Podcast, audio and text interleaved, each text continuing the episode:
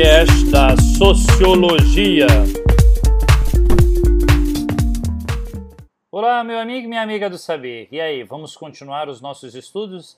Eu, professor Oswaldo Maffei, te convido nesse terceiro podcast do terceiro bimestre, para a terceira série, a continuar falando um pouco mais sobre os direitos, né? Como assim os direitos? Os direitos que compõem a cidadania.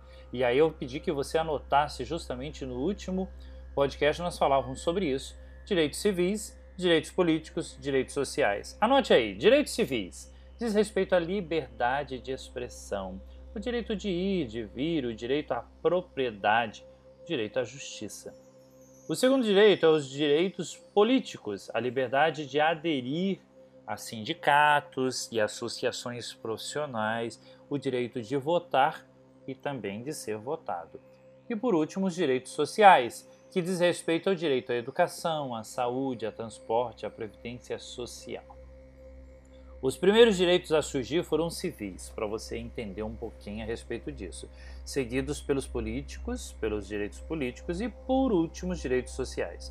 Contudo, esses direitos não foram dados, como vimos acima, né, os direitos civis surgiram após duas revoluções importantes: Revolução Inglesa e Revolução Francesa. Esses direitos civis vão surgir a partir dessas duas revoluções. Guarde isso na memória. Foi necessário muita luta para que os indivíduos pudessem ter os primeiros direitos. Como vimos também, esses direitos não foram dados para todos, né? não era todo mundo, não abrangia todo mundo, não era, né? já que a maioria da população era excluída disso. Através do, ao longo do tempo, né, isso foi se expandindo esses direitos da cidadania a mais pessoas, né, por conta da luta, a participação política, como exemplo aí no, nas mulheres no Brasil só começam, só tem o direito ao voto em 1932. Na Suíça, direito, esse direito,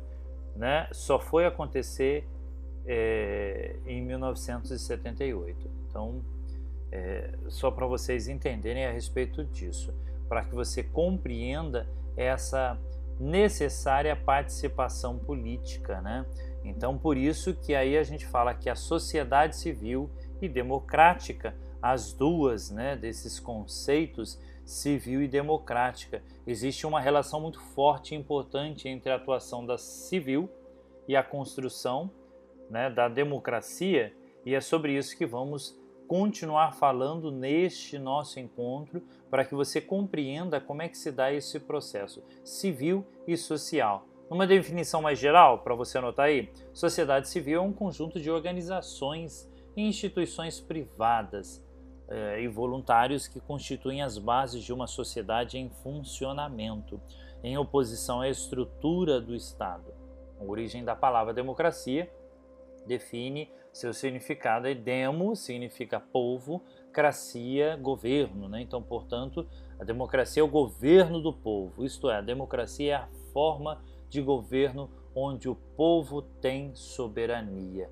Como é interessante e importante. Mas então, qual é a ligação entre a sociedade civil e a construção da democracia? Tomando o Brasil como exemplo, na luta pela reconstrução da democracia após a, o período da ditadura militar, estabelecida aí no país de 64, de 1964 a 1985, podemos perceber a mobilização da sociedade civil foi decisiva para essa reconstrução da democracia, né, dentro da para que pudesse acontecer. A sociedade civil representava, no período de 1970 a 1980, a resistência fundamental ao projeto do poder da ditadura militar. E aí a gente tem várias conquistas engrossadas aí por movimentos sociais. Continuaremos falando sobre isso no nosso próximo podcast. Fique ligado, fique atento, não pare de estudar. Fique bem, fique em paz. Até a próxima. Tchau, tchau. Você acabou de ouvir o podcast da Sociologia.